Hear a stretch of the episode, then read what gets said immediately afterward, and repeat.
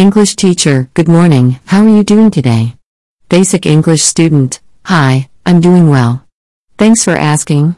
English teacher, great to hear. Today, we're going to talk about the topic of getting married. Do you know what getting married means? Basic English student, yes, I think so. Getting married means two people who love each other decide to spend their lives together and start a family, right? English teacher, yes, that's correct. Getting married is a big step in someone's life. Do you have any plans of getting married in the future? Basic English student, yes, I do. I want to get married one day. English teacher, that's wonderful. What kind of person would you like to marry? Basic English student, I would like to marry someone who is kind, caring, and loves me for who I am. English teacher, those are great qualities to look for in a partner. Do you know what a proposal is? Basic English student, I think so. Is it when someone asks their partner to marry them? English teacher, exactly. When someone proposes, they ask their partner to marry them. This usually involves a ring, a romantic setting, and a heartfelt speech. Have you ever been proposed to or proposed to someone? Basic English student, no, I haven't. I'm still too young to think about that. English teacher, that's understandable. It's important to focus on your education and career goals before thinking about marriage. But when the time comes, it's important to be ready for the commitment and responsibility that comes with it. Do you have any questions about marriage? Basic English student, yes, I do. How long do most couples date before getting married? English teacher, that's a great question. The length of time couples date before getting married can vary. Some couples date for a few months, while others date for several years. It really depends on the couple and when they feel ready to take that step. It's important to make sure you really know and love your partner before deciding to get married. Basic English student, that makes sense. Thank you for answering my question. English teacher, you're welcome. Is there anything else you would like to know about getting married? Basic English student, no, that's all. Thank you for teaching me about getting married. English teacher, you're welcome. Remember, getting married is a big step in someone's life, so it's important to take your time and make sure you're ready for it. Have a great day. English teacher, good morning, how are you doing today? Basic English student, hi, I'm doing well. Thanks for asking. English teacher, that's great to hear. Today, we're going to talk about the topic of divorce.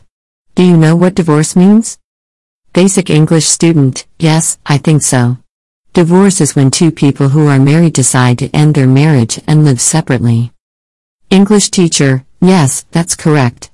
Divorce can be a difficult and emotional experience for everyone involved. Do you know anyone who has been divorced? Basic English student, yes, my aunt and uncle got divorced a few years ago. English teacher, I see. It's important to remember that divorce is a serious decision that should not be taken lightly. Do you have any questions about divorce? Basic English student, yes, I do. Why do people get divorced? English teacher, people get divorced for many different reasons. Sometimes, they grow apart and no longer feel the same way about each other. Other times, there may be conflicts or problems in the relationship that cannot be resolved. In some cases, infidelity or abuse may be involved. Basic English student, I see. What happens after a divorce? English teacher, after a divorce, the couple's assets are usually divided between them. This can include property, money, and other belongings. If there are children involved, custody and support arrangements will need to be made. It's important to remember that even though the couple is no longer together, they still have responsibilities towards their children. Basic English student, that sounds complicated. Is there anything that can be done to prevent divorce? English teacher, there are things that can be done to strengthen a marriage and reduce the chances of divorce. This includes communication, honesty, and spending time together. It's also important to be willing to compromise and work through problems together. However, sometimes divorce is the best option for a couple if they are not able to work through their issues. Basic English student, I understand. Thank you for explaining divorce to me. English teacher, you're welcome. Remember, divorce can be a difficult and emotional experience, but it's important to focus on the well being of everyone involved. Do you have any other questions? Basic English student, no, that's all. Thank you for teaching me about divorce. English teacher, you're welcome. If you have any other questions in the future, don't hesitate to ask. Have a great day. English teacher, good morning, how are you doing today? Basic English student, hi, I'm doing well. Thanks for asking. English teacher, that's great to hear. Today, we're going to talk about the topic of engagement. Do you know what engagement means? Basic English student, yes, I think so. Engagement is when a couple decides to get married and make their commitment official. English teacher, yes, that's correct. When a couple gets engaged, they are essentially making a promise to each other to get married in the future. Do you know what an engagement ring is? Basic English student, yes, I've heard of it before. An engagement ring is a special ring that someone gives to their partner when they propose. English teacher, that's right. The engagement ring is usually a symbol of the couple's love and commitment to each other. Have you ever been engaged or know someone who has been engaged? Basic English student, no, I haven't. But I hope to be engaged one day. English teacher, that's a wonderful goal to have. Do you know how long the typical engagement lasts? Basic English student, I'm not sure. How long is it? English teacher, the length of an engagement can vary, but it's usually between six months to a year. This gives the couple time to plan their wedding and make sure they're ready for the commitment of marriage. Basic English student, that makes sense. What happens after an engagement?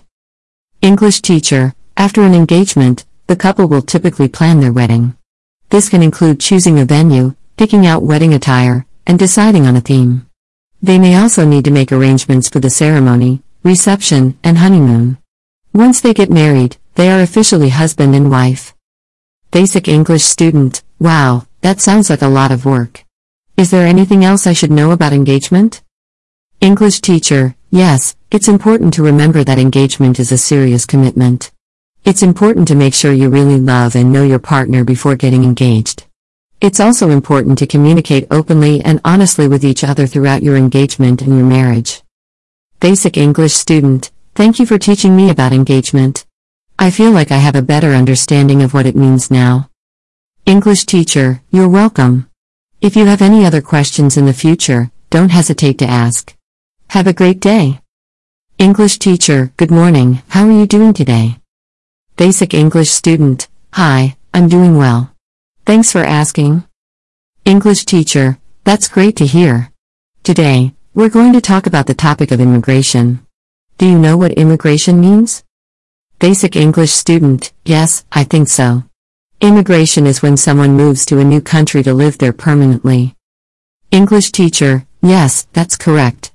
People immigrate to different countries for many reasons, such as to find better job opportunities, reunite with family members, or to escape political or social turmoil. Do you know anyone who has immigrated to a new country? Basic English student, yes, I do. My grandparents immigrated to the United States from Mexico many years ago. English teacher, I see. Immigration can be a complicated process that involves many legal requirements and regulations. Do you know what some of these requirements might be? Basic English student, no, I'm not sure. Can you explain them to me? English teacher, sure.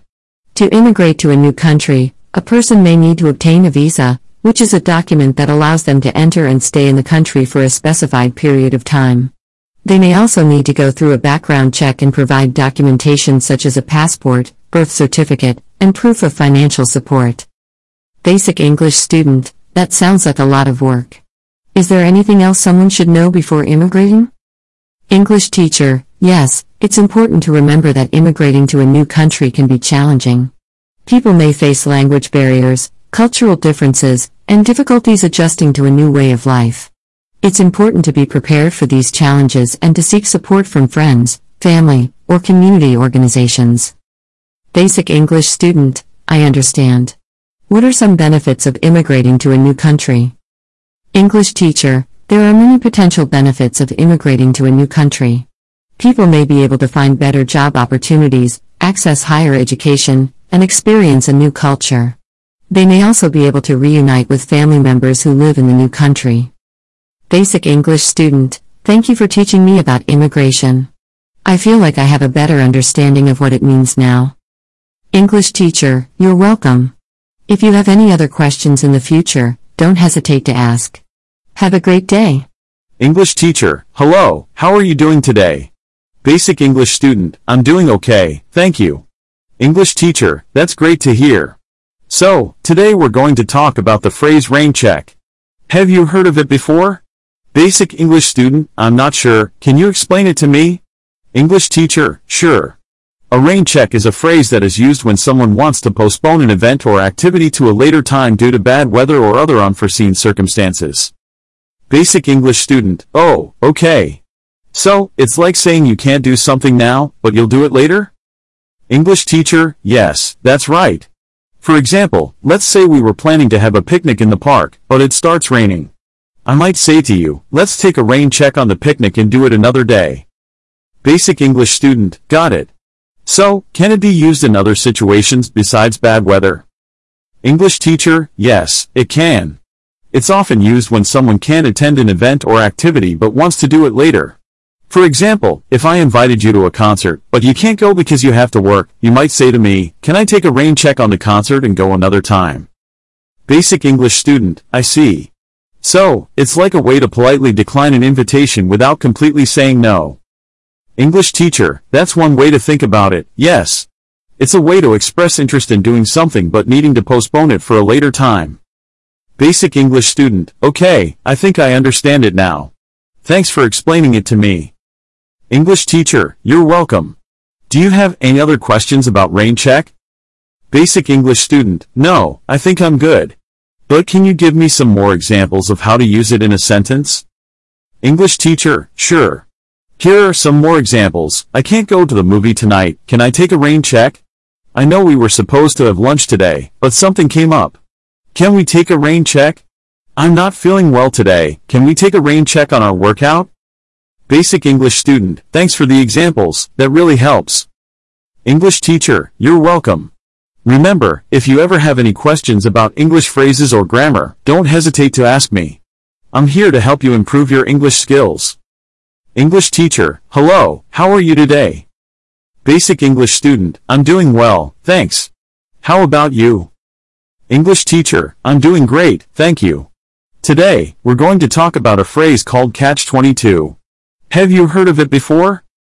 Basic English student, no, I haven't. What does it mean? English teacher, a catch-22 is a situation where a person is trapped in a paradoxical or impossible situation where no matter what they do, they cannot escape the problem. Basic English student, hmm, that sounds complicated. Can you give me an example? English teacher, sure. Let's say you need a job to gain experience, but all the jobs require experience. That's a catch-22 because you can't get a job without experience, but you can't gain experience without a job. Basic English student, I see. So, it's like a situation with no solution? English teacher, yes, that's exactly right. It's a situation where you're stuck in a problem with no way out. Basic English student, okay, I think I understand it now. But where did this phrase come from? English teacher, the phrase catch-22 comes from a novel by Joseph Heller. The book is about a soldier who is trying to get out of the military during World War II, but he can't because of a catch-22 rule. Basic English student, what's the rule? English teacher, the rule is that a soldier can only be grounded from flying if he is considered insane, but asking to be grounded proves that he is sane. It's a paradoxical situation where there is no way out. Basic English student, oh, I get it now. So, catch-22 is like being stuck in a loop or cycle. English teacher, yes, that's right. It's a frustrating situation where there seems to be no escape. Basic English student, can you give me some more examples of catch-22 situations? English teacher, sure. Let's say you need a credit card to build credit, but you can't get approved for a credit card because you don't have any credit. That's a catch-22. Or, let's say you want to apply for a job, but you need a reference from a previous employer, but you can't get a reference because you don't have a previous employer. That's also a catch-22. Basic English student, I see. Thanks for explaining this to me. It's a really interesting phrase. English teacher, you're welcome. Remember, if you ever have any questions about English phrases or grammar, don't hesitate to ask me. I'm here to help you improve your English skills. English teacher, hello, how are you today? Basic English student, I'm good, thanks. How about you?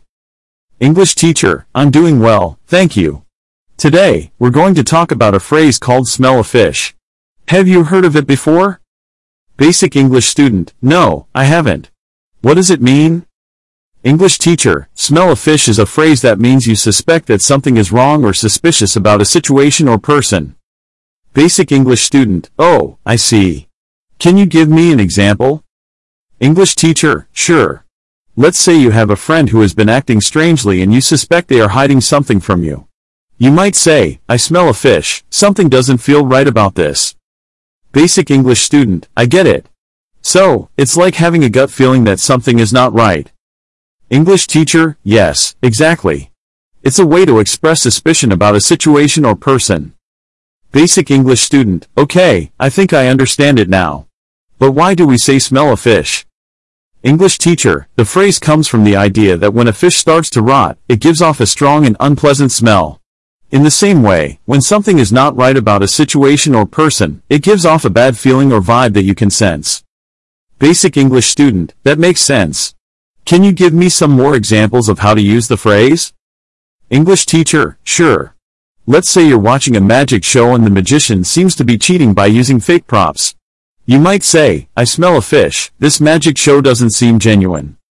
Basic English student, I see. Can you use it in a sentence about a person? English teacher, sure. Let's say you're trying to hire a new employee and during the interview, the person seems nervous and gives vague answers. You might say, I smell a fish, this candidate seems untrustworthy.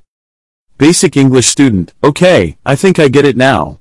Thanks for explaining it to me. English teacher, you're welcome. Remember, if you ever have any questions about English phrases or grammar, don't hesitate to ask me. I'm here to help you improve your English skills. English teacher, hello, how are you doing today? Basic English student, I'm good, thank you. How about you? English teacher, I'm doing well, thanks. Today, we're going to talk about phrases in English. Do you know what a phrase is? Basic English student, I think so. Isn't it a group of words that work together to convey a specific meaning? English teacher, yes, that's correct. A phrase is a group of words that function as a single unit and express a particular idea or concept. Basic English student, okay, I think I understand. Can you give me some examples of phrases? English teacher, sure. Piece of cake is a phrase that means something is very easy. Break a leg is a phrase used to wish someone good luck, especially in the performing arts. Bite the bullet is a phrase that means to face a difficult situation bravely. Basic English student, I see. So, phrases can be idiomatic expressions, right? English teacher, yes, that's right. Many phrases are idiomatic expressions that have a meaning that cannot be determined from the individual words in the phrase. Basic English student, that's interesting. How can I improve my understanding of phrases in English? English teacher, well, one way is to read and listen to English as much as possible. That way, you will encounter many phrases and become familiar with their meanings. You can also look up unfamiliar phrases in a dictionary or online to learn their meanings. Basic English student, that's a good idea. Are there any other types of phrases in English? English teacher, yes, there are several types of phrases, such as noun phrases, verb phrases, and prepositional phrases. Noun phrases are groups of words that function as a noun in a sentence. Verb phrases are groups of words that function as a verb in a sentence. Prepositional phrases are groups of words that begin with a preposition and provide additional information about a noun or verb in the sentence. Basic English student, I see. That's a lot to remember. English teacher, yes, it can be overwhelming at first, but with practice, you will become more comfortable with using and understanding different types of phrases. Basic English student, okay, thanks for explaining all of this to me. English teacher, you're welcome. Remember, if you ever have any questions about English phrases or grammar, don't hesitate to ask me. I'm here to help you improve your English skills. English teacher, hi there, how are you doing today? Basic English student, hi, I'm doing well, thank you. How about you? English teacher, I'm doing great, thanks for asking. Today, we're going to talk about the importance of practice in learning English. Do you practice your English regularly? Basic English student, I try to, but sometimes I don't have enough time. English teacher, that's understandable. However, practice is essential if you want to improve your English skills. The more you practice, the more you will become familiar with the language and the better you will become at speaking and writing in English. Basic English student, I understand. But what kind of practice should I do? English teacher, there are many ways to practice your English. For example, you can listen to English podcasts or watch English TV shows and movies to improve your listening skills.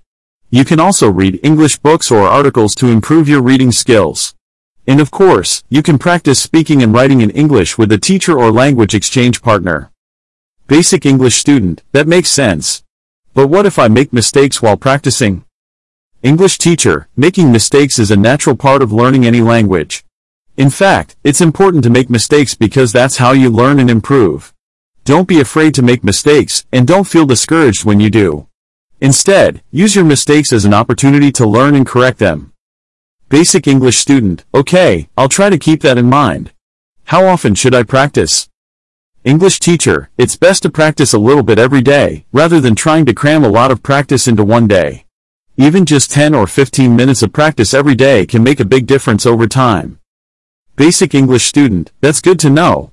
What else can I do to make sure I'm practicing effectively? English teacher, it's important to set specific goals for yourself and track your progress. For example, you might set a goal to learn 10 new vocabulary words every week, or to have a 30-minute conversation in English with a language partner once a week. By setting goals and tracking your progress, you can see how far you've come and stay motivated to continue practicing. Basic English student, that sounds like a good idea. Thank you for all the advice. English teacher, you're welcome. Remember, the key to improving your English skills is consistent practice. Keep practicing and you'll be amazed at how quickly you can improve. English teacher, hi there. How are you doing today? Basic English student, hi, I'm doing okay, thanks for asking. How about you? English teacher, I'm doing great, thanks for asking. Today, we're going to talk about the word prolific. Have you ever heard of this word before? Basic English student, no, I haven't. What does it mean?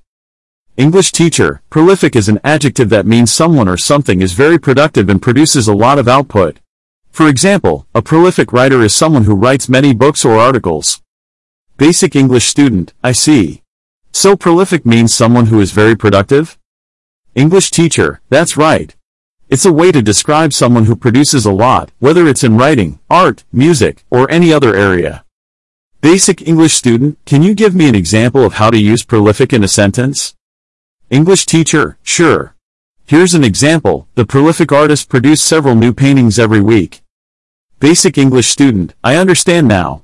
Are there any other words that are similar to prolific? English teacher, yes, there are a few. Productive and creative are two words that are similar to prolific. They both describe someone who produces a lot, whether it's in writing, art, or anything else. Basic English student, I see. Is prolific a formal word or can it be used in everyday conversation? English teacher, it's not an everyday word, but it's not overly formal either. It's a word that you might use in a more professional or academic setting, but you could also use it in everyday conversation if the situation calls for it. Basic English student, okay, that makes sense. Thank you for explaining prolific to me. English teacher, you're welcome. Remember, prolific is a great word to use when you want to describe someone who produces a lot. Keep practicing your English, and you'll be using words like a native speaker in no time. English teacher, hi there. How are you doing today? Basic English student, hello. I'm doing well, thank you. How about you? English teacher, I'm doing great, thanks for asking. Today, we're going to talk about the word progress.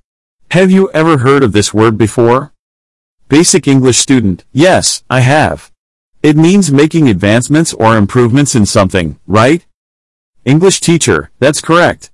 Progress is a noun that means forward or onward movement towards a goal or objective, often implying improvement or advancement. Basic English student, that's interesting. Can you give me some examples of how to use progress in a sentence? English teacher, sure. Here are a few examples. We are making progress on our project and hope to finish it soon.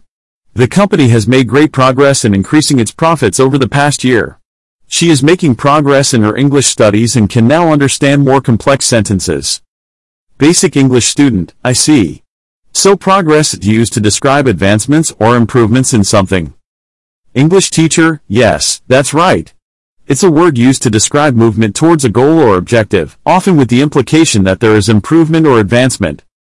Basic English student, are there any similar words to progress? English teacher, yes, there are several similar words to progress, such as advancement, improvement, and development. These words all describe movement towards a goal or objective, often with the implication of improvement or advancement. Basic English student, okay, I understand now. Thank you for explaining progress to me. English teacher, you're welcome. Remember, progress is a great word to use when you want to describe movement towards a goal or objective, often with the implication of improvement or advancement. Keep practicing your English, and you'll be using words like a native speaker in no time. English teacher, hello. How are you doing today? Basic English student, hi, I'm doing okay, thanks. How about you? English teacher, I'm doing great, thank you. Today, we're going to talk about the word practical. Have you ever heard of this word before? Basic English student, yes, I have. It means something that is useful or suitable for a specific purpose, right? English teacher, yes, that's right. Practical is an adjective that describes something that is useful or suited to a particular purpose or situation. Basic English student, can you give me an example of how to use practical in a sentence? English teacher, of course. Here are a few examples. A bicycle is a practical way to get around town. We need to come up with a practical solution to this problem. She chose a practical outfit for the hiking trip. Basic English student, I see. So practical is used to describe something that is useful or suited to a specific purpose? English teacher, exactly. It's a way to describe something that has a practical use or application, as opposed to something that is purely theoretical or abstract. Basic English student, are there any other words that are similar to practical? English teacher, yes, there are a few. Functional and useful are two words that are similar to practical. They both describe something that has a practical purpose or use. Basic English student, okay, I understand now. Is practical a formal word or can it be used in everyday conversation? English teacher, it's not a particularly formal word, but it's not overly casual either. It's a word that you might use in a professional setting, but you could also use it in everyday conversation if the situation calls for it. Basic English student, okay, thank you for explaining practical to me. English teacher, you're welcome. Remember, practical is a great word to use when you want to describe something that is useful or suited to a specific purpose. Keep practicing your English, and you'll be using words like a native speaker in no time. English teacher, hi there. How are you doing today? Basic English student, hi. I'm doing well, thanks. How about you? English teacher, I'm doing great, thanks for asking. Today, we're going to talk about the word problems. Have you ever heard of this word before? Basic English student, yes, I have. It means difficulties or challenges that need to be overcome, right? English teacher, that's correct. Problems are difficulties or challenges that need to be solved or overcome. Basic English student, can you give me an example of how to use problems in a sentence? English teacher, sure. Here are a few examples. We have a problem with the computer system that needs to be fixed. She's having problems with her math homework and needs some help. The company is facing financial problems and needs to find a solution. Basic English student, I see. So problems are challenges that need to be solved or overcome? English teacher, yes, that's right.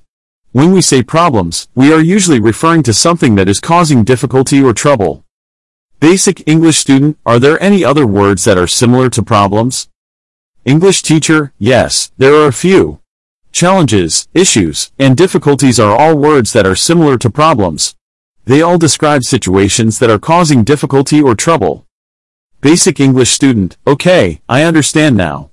Is there a way to avoid problems?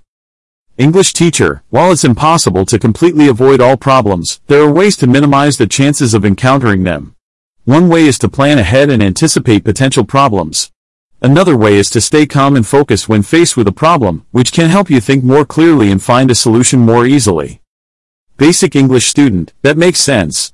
Thank you for explaining problems to me. English teacher, you're welcome. Remember, problems are difficulties or challenges that need to be solved or overcome. Keep practicing your English, and you'll be using words like a native speaker in no time. English teacher, hello. How are you doing today? Basic English student, hi, I'm doing okay, thanks. How about you? English teacher, I'm doing well, thank you. Today, we're going to talk about the word insanity. Have you ever heard of this word before? Basic English student, yes, I have. It means being mentally ill or crazy, right? English teacher, that's correct. Insanity is a noun that describes a state of being mentally ill or crazy. Basic English student, can you give me an example of how to use insanity in a sentence? English teacher, sure. Here are a few examples. The defendant pleaded insanity as a defense in the trial. The movie portrayed a character's descent into insanity. The doctor diagnosed her with temporary insanity after the traumatic event. Basic English student, I see. So insanity is used to describe a state of being mentally ill or crazy? English teacher, yes, that's right. Insanity is often used in legal and medical contexts to describe a mental state. Basic English student, are there any other words that are similar to insanity? English teacher, yes, there are a few. Madness and craziness are two words that are similar to insanity. They all describe a state of being mentally ill or crazy. Basic English student, okay, I understand now. Is insanity a formal word or can it be used in everyday conversation? English teacher, insanity is not a particularly casual word, but it's not overly formal either. It's a word that you might hear in legal or medical contexts, but you could also use it in everyday conversation if the situation calls for it. Basic English student, okay, thank you for explaining insanity to me. English teacher, you're welcome. Remember, insanity is a word used to describe a state of being mentally ill or crazy. Keep practicing your English, and you'll be using words like a native speaker in no time. English teacher, hi there. How are you today? Basic English student, hi. I'm doing well, thank you. How about you? English teacher, I'm doing great, thanks for asking. Today, we're going to talk about the word increasing. Have you ever heard of this word before? Basic English student, yes, I have. It means getting bigger or becoming more, right? English teacher, that's right. Increasing is a verb that describes something that is getting bigger or becoming more. Basic English student, can you give me an example of how to use increasing in a sentence? English teacher, sure. Here are a few examples. The temperature is increasing as the day goes on. There has been an increasing demand for organic food in recent years. The company is increasing its production to meet the growing demand. Basic English student, I see. So increasing is used to describe something that is getting bigger or becoming more. English teacher, yes, that's correct. Increasing is often used to describe a trend or a process that is getting bigger or becoming more prominent. Basic English student, are there any other words that are similar to increasing? English teacher, yes, there are a few. Growing, expanding, and escalating are all words that are similar to increasing. They all describe something that is getting bigger or becoming more. Basic English student, okay, I understand now. Is there a way to measure increasing? English teacher, yes, there are several ways to measure increasing. You can measure it in terms of percentage, such as the sales have increased by 10% this quarter. You can also measure it in terms of quantity, such as the company has increased its production by 50 units per day. Basic English student, that makes sense. Thank you for explaining increasing to me. English teacher, you're welcome. Remember, increasing is a word used to describe something that is getting bigger or becoming more. Keep practicing your English, and you'll be using words like a native speaker in no time. English teacher, hello there. Today we are going to talk about the word bravado. Have you ever heard of it before? Basic English student, no, I haven't. What does it mean? English teacher, bravado is a noun that describes a display of boldness or confidence intended to impress or intimidate others. Basic English student, oh, I think I understand. Can you give me an example sentence using bravado? English teacher, sure, here's an example, he spoke with bravado, but inside he was terrified. Basic English student, I see. So bravado is a way of showing confidence, even if you might not really feel confident? English teacher, yes, that's right. It's often used to describe behavior that is intended to make others think you are confident, even if you may not be. Basic English student, is there a difference between being brave and having bravado? English teacher, yes, there is. Being brave means that you have the courage to face a difficult situation, whereas bravado is more of a show of confidence without the actual courage to back it up.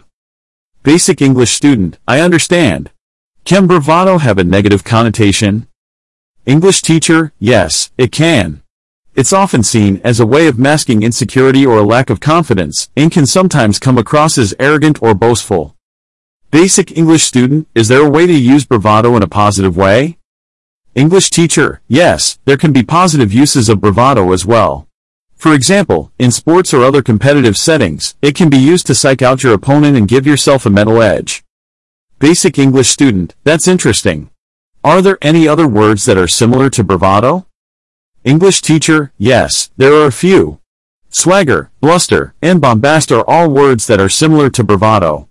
They all describe a display of confidence or boldness that may or may not be genuine. Basic English student, okay, I think I understand bravado now. Thank you for explaining it to me. English teacher, you're welcome. Remember, bravado is a display of confidence or boldness intended to impress or intimidate others, and it's often seen as a negative trait. Keep practicing your English, and you'll be using words like a native speaker in no time. English teacher, hi, how are you doing today? Basic English student, hi, I'm doing okay. I'm just struggling with some of the concepts in English class. English teacher, that's understandable. What specifically are you struggling with? Basic English student, well, we were learning about tacit understanding in class and I'm not really sure I understand what it means. English teacher, okay, I can help you with that. Tacit understanding refers to an unspoken agreement or mutual understanding between two or more people. It's like when you and your friend can communicate without speaking, because you both have a deep understanding of each other. Basic English student, oh, I see. So, it's like a silent understanding? English teacher, yes, exactly. It's a way of communicating without words. Basic English student, but how do we use this in English? English teacher, well, tacit understanding is a concept that can be applied in many different situations, not just in English. For example, it can be used in business, in relationships, or even in sports. Basic English student, can you give me an example? English teacher, sure. Let's say you're playing on a basketball team and you have a teammate who always knows where you're going to be on the court. You don't need to communicate with words, you just have a tacit understanding of each other's movements. Basic English student, oh, I think I understand now. Thank you for explaining it to me. English teacher, you're welcome. Is there anything else you're struggling with in English class that I can help you with? Basic English student, no, I think that's all for now. Thanks again. English teacher, hi, how are you doing today? Basic English student, hi, I'm doing fine. I'm just a little confused about the concept of mutual understanding that we talked about in class. English teacher, sure, I can help you with that. Mutual understanding refers to an agreement between two or more people who share a common understanding or perspective. Basic English student, okay, but how is it different from tacit understanding? English teacher, well, tacit understanding refers specifically to an unspoken agreement, while mutual understanding can refer to both spoken and unspoken agreements. Basic English student, so, it's like when two people understand each other's perspectives? English teacher, yes, exactly. It's a way of communicating that goes beyond just words. Basic English student, can you give me an example? English teacher, sure. Let's say you and your friend are from different cultures and have different traditions. However, you both have a mutual understanding and respect for each other's beliefs and values. Even though you may not agree on everything, you still have a deep understanding of each other. Basic English student, oh, I think I understand now. So, it's about finding common ground with someone. English teacher, yes, that's one way to look at it. It's about finding ways to connect with others and understand their point of view. Basic English student, that makes sense. But how do we use this in English? English teacher, well, mutual understanding is a concept that can be applied in many different situations, not just in English. It can be used in business, in relationships, and in any other situation where you need to communicate effectively with others. Basic English student, okay, thank you for explaining it to me. English teacher, you're welcome. Is there anything else you're struggling with in English class that I can help you with? Basic English student, no, I think that's all for now. Thanks again. English teacher, hi, how are you doing today? Basic English student, hi, I'm doing okay. But I have a question about the phrase how come. What does it mean? English teacher, sure, I can help you with that. How come is an informal way of asking why. It's often used in casual conversation or in informal situations. Basic English student, okay, but why do we say how come instead of just why? English teacher, that's a good question. The origin of the phrase is not entirely clear, but it is believed to have originated in the United States in the early 19th century. It's just a variation of the phrase how did it come to be that? Or how is it that? Basic English student, oh, I see. So, it's like asking how something happened? English teacher, yes, that's right. It's a way of expressing curiosity or asking for an explanation about something. Basic English student, can you give me an example of how to use it? English teacher, sure. Let's say you come home from school and your mom sees that you got a bad grade on your test. She might say how come you got a D on your test? Instead of why did you get a D on your test? Basic English student, okay, I think I understand. But is it okay to use how come in formal situations?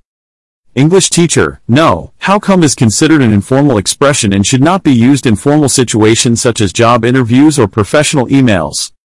Basic English student, got it. Thank you for explaining it to me. English teacher, you're welcome. Is there anything else you're struggling with in English class that I can help you with? Basic English student, no, I think that's all for now. Thanks again. English teacher, hi, how are you doing today? Basic English student, hi, I'm doing fine. I'm a little confused about the phrase here you go that I heard someone say. What does it mean? English teacher, sure, I can help you with that. Here you go is an expression used when you give something to someone. Basic English student, oh, I see. So, it's like saying here is what you wanted? English teacher, yes, exactly. It's a way of handing over something to someone or giving something to someone. Basic English student, can you give me an example of how to use it? English teacher, sure. Let's say you're at a restaurant and the waiter brings you your food. He might say here you go as he hands you your plate. Basic English student, okay, I think I understand. But why don't we just say here it is instead of here you go? English teacher, that's a good question. Here you go is a more friendly and informal way of expressing that you're giving something to someone. It's like a way of acknowledging that you're doing something for them. Basic English student, I see. But is it okay to use here you go in formal situations? English teacher, no, here you go is considered an informal expression and should not be used in formal situations such as job interviews or professional emails. Basic English student, okay, thank you for explaining it to me. English teacher, you're welcome. Is there anything else you're struggling with in English class that I can help you with? Basic English student, no, I think that's all for now. Thanks again. English teacher, hi, how are you doing today? Basic English student, hi, I'm doing fine. But I'm a bit confused about the phrase here we go. What does it mean? English teacher, here we go is an expression that is often used to indicate the beginning of an action or event. Basic English student, oh, I see. So, it's like saying let's get started? English teacher, yes, that's one way of interpreting it. It can be used to signal that something is about to happen, or to show excitement or anticipation for something. Basic English student, can you give me an example of how to use it? English teacher, sure. Let's say you're about to go on a roller coaster. As the ride begins to move, you might say here we go. To express your excitement. Basic English student, okay, I think I understand. But why do we say we instead of just here it goes? English teacher, that's a good question. Using we instead of it creates a sense of unity and shared experience between the people involved. It's a way of including others in the excitement or action. Basic English student, I see. But is it okay to use here we go in formal situations? English teacher, no, here we go is considered an informal expression and should not be used in formal situations such as job interviews or professional emails. Basic English student, okay, thank you for explaining it to me. English teacher, you're welcome. Is there anything else you're struggling with in English class that I can help you with? Basic English student, no, I think that's all for now. Thanks again. English teacher, hi, how are you doing today? Basic English student, hi, I'm doing fine. But I'm a bit confused about the phrase there you are. What does it mean? English teacher, there you are is an expression that is often used to greet someone or to acknowledge their presence after searching for them. Basic English student, oh, I see. So, it's like saying I found you? English teacher, yes, that's one way of interpreting it. It can be used to express relief or satisfaction after finally locating someone. Basic English student, can you give me an example of how to use it? English teacher, sure. Let's say you're at a busy train station waiting for a friend. After searching for them for a while, you finally spot them and say there you are. Basic English student, okay, I think I understand. But why do we say there instead of just you are? English teacher, that's a good question. Using there instead of just you are emphasizes the location of the person, as if they were hiding or difficult to find. Basic English student, I see. But is it okay to use there you are in formal situations? English teacher, yes, there you are can be used in formal situations such as business meetings or professional emails, but it is usually used more in casual situations. Basic English student, okay, thank you for explaining it to me. English teacher, you're welcome. Is there anything else you're struggling with in English class that I can help you with? Basic English student, no, I think that's all for now. Thanks again. English teacher, hi, how are you doing today? Basic English student, hi, I'm doing fine. But I'm a bit confused about the phrase there we are. What does it mean? English teacher, there we are is an expression that is often used to signal the completion of a task or the attainment of a goal. Basic English student, oh, I see. So, it's like saying we did it? English teacher, yes, that's one way of interpreting it. It can be used to express satisfaction or accomplishment after finishing something. Basic English student, can you give me an example of how to use it? English teacher, sure. Let's say you and your friend are putting together a puzzle. After completing the final piece, you might say there we are. To acknowledge your success. Basic English student, okay, I think I understand.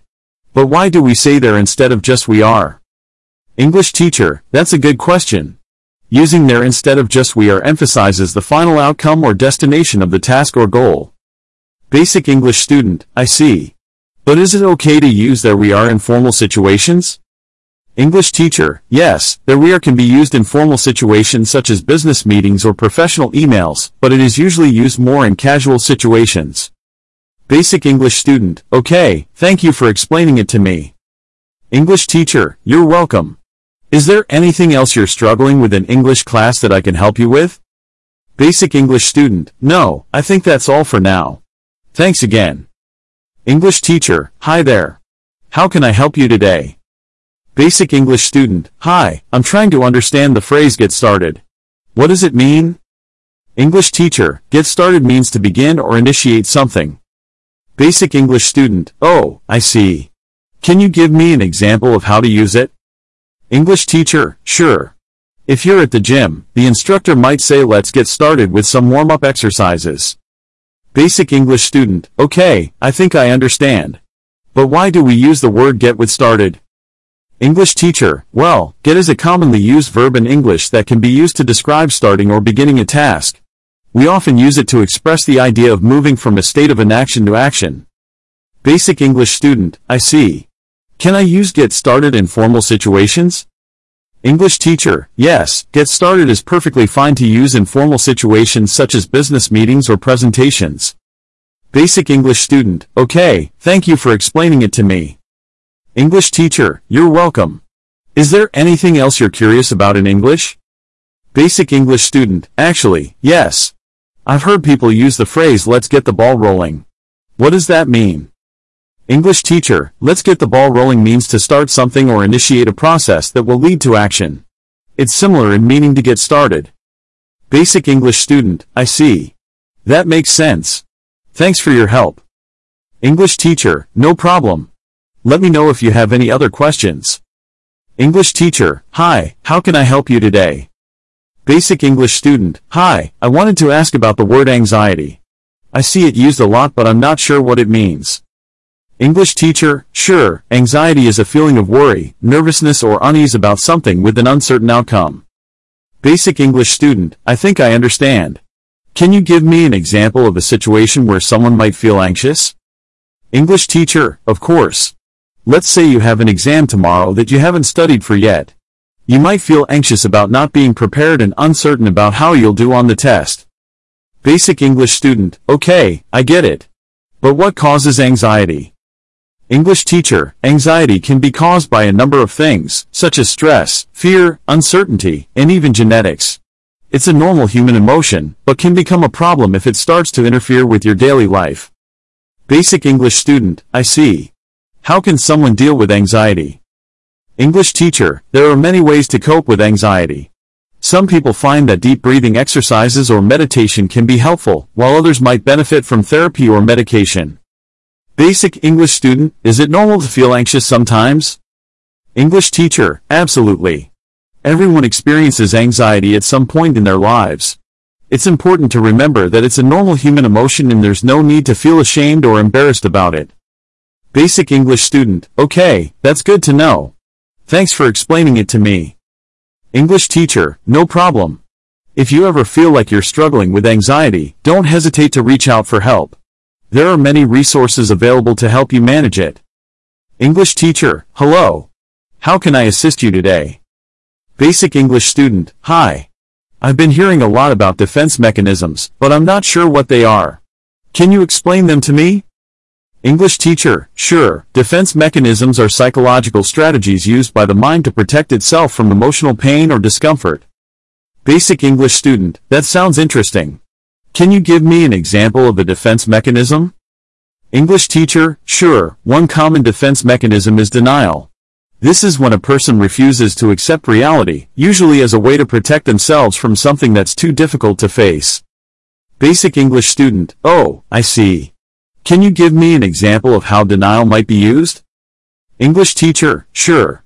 Let's say a person is diagnosed with a serious illness but they refuse to accept it, even after getting multiple opinions from different doctors. They might be in denial as a way to protect themselves from the difficult emotions that come with such a diagnosis. Basic English student, that makes sense. Are there other defense mechanisms? English teacher, yes, there are several others, such as projection, where someone attributes their own negative thoughts or feelings onto another person, or repression, where someone unconsciously pushes away or forgets a painful memory. Basic English student, I see. Is it bad to use defense mechanisms? English teacher, not necessarily. Defense mechanisms can be helpful in coping with difficult situations and emotions. However, if they're used excessively or inappropriately, they can interfere with a person's ability to function effectively and maintain healthy relationships. Basic English student, okay, I think I understand. Thank you for explaining it to me. English teacher, you're welcome. Remember, defense mechanisms are a normal part of the human experience, but it's important to be aware of them and to seek help if they start to interfere with your daily life. English teacher, hi there. How can I assist you today? Basic English student, hi, I've been hearing a lot about psychopaths lately. Can you explain what a psychopath is? English teacher, sure, a psychopath is a term used to describe someone who has a personality disorder that is characterized by persistent antisocial behavior, impaired empathy and remorse, and bold, disinhibited, and egotistical traits. Basic English student, wow, that sounds pretty serious. Is there a difference between a psychopath and a sociopath? English teacher, yes, there is some overlap between the two, but generally a sociopath is someone who displays similar traits but may have a less severe form of the disorder and is more likely to have grown up in a dysfunctional environment. Basic English student, I see. Are all psychopaths dangerous? English teacher, not necessarily. While some psychopaths may exhibit violent or criminal behavior, not all do. It's important to note that psychopathy is a complex disorder and not everyone with the diagnosis will exhibit the same behaviors. Basic English student, okay, that makes sense. Can psychopathy be treated? English teacher, unfortunately, there is no cure for psychopathy, but there are some treatments that can help manage the symptoms. These may include therapy, medication, and support groups. Basic English student, is it possible for someone to develop psychopathy later in life? English teacher, it's rare, but it is possible for someone to develop psychopathic traits later in life as a result of brain injury, trauma, or other factors. Basic English student, that's really interesting. Thank you for explaining it to me. English teacher, you're welcome. It's important to remember that while psychopathy is a serious disorder, not everyone who exhibits antisocial behavior is a psychopath. It's always best to seek professional help if you're concerned about yourself or someone else. English teacher, hello. How can I assist you today? Basic English student, hi, I keep hearing the word pathetic and I'm not sure what it means. Can you explain it to me? English teacher, sure, pathetic is an adjective used to describe something or someone who is pitiful, inadequate, or deserving of sympathy. Basic English student, oh, I see. Can you give me an example of how it's used? English teacher, sure. Let's say someone has been trying to get a job for months but keeps getting rejected. If they say I'm pathetic, I can't even get a job, they're expressing that they feel pitiful or inadequate. Basic English student, that makes sense. Is pathetic always a negative thing? English teacher, yes, generally it's used in a negative way. It implies weakness or inferiority. Basic English student, okay, I understand. Is it rude to call someone pathetic? English teacher, yes, it can be seen as insulting or hurtful to call someone pathetic. It's always best to use language that is respectful and considerate of others' feelings. Basic English student, that's good to know. Are there any other words that are similar to pathetic? English teacher, yes, there are several synonyms, such as pitiful, miserable, lamentable, or woeful. Basic English student, I see. Thank you for explaining it to me. English teacher, you're welcome. Remember, it's important to be mindful of the words we use and to choose them carefully so we don't accidentally hurt others' feelings. English teacher, hi. How can I help you today? Basic English student, hi. I've been hearing a lot about subpoenas in the news lately and I'm not really sure what they are. Can you explain it to me? English teacher, sure. A subpoena is a legal order that requires someone to provide evidence or appear in court. It's typically used in legal proceedings to compel someone to give testimony, produce documents or other evidence, or to appear in court as a witness. Basic English student, I see. So, if someone receives a subpoena, they have to do what it says. English teacher, yes, that's correct. If you receive a subpoena, you are legally required to comply with it. Failure to do so can result in serious consequences, such as being held in contempt of court. Basic English student, that sounds pretty serious. Who can issue a subpoena? English teacher, a subpoena can be issued by a court, a government agency, or an attorney involved in a legal proceeding. Basic English student, okay, that makes sense. Can anyone receive a subpoena or is it only for certain people? English teacher, subpoenas can be issued to anyone who has information or evidence relevant to a legal case. This could include witnesses, experts, or even someone who has documents or other evidence related to the case. Basic English student, is there anything someone can do if they receive a subpoena but can't comply with it? English teacher, yes, there are some circumstances where someone may be able to challenge or quash a subpoena, but this typically requires the help of an attorney. It's important to comply with the subpoena to the best of your ability and seek legal advice if you have concerns or questions. Basic English student, okay, that's good to know. Thank you for explaining it to me. English teacher, you're welcome. Remember, if you ever receive a subpoena or have any legal questions, it's always best to seek the advice of an attorney. Sure. High school English is an important subject that focuses on developing reading, writing, and critical thinking skills. Here are some general topics and skills that you will likely cover in a high school English class. 1. Literature analysis. In high school English, you will read and analyze a variety of literary works, such as novels, plays, and poems. You will learn how to analyze and interpret literary elements such as plot, character, theme, symbolism, and figurative language. 2. Writing skills. High school English also focuses on developing strong writing skills. You will learn how to write different types of essays, such as persuasive essays, literary analysis essays, and research papers. You will also learn how to develop a thesis statement, organize your ideas, and use proper grammar and syntax. 3. Vocabulary development. High school English classes will also help you improve your vocabulary skills. You will learn new words, their meanings, and how to use them in context. 4. Reading comprehension. You will also work on improving your reading comprehension skills. You will learn how to read and understand complex texts, make inferences, and identify key ideas and details. 5. Critical thinking. High school English will also help you develop critical thinking skills. You will learn how to analyze and evaluate different sources of information, form opinions, and express your ideas effectively.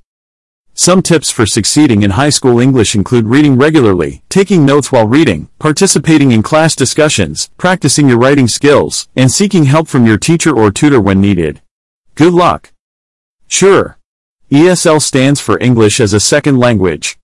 It is a type of language education that is designed for individuals who are learning English as a non-native language. Here are some tips for learning ESL. 1.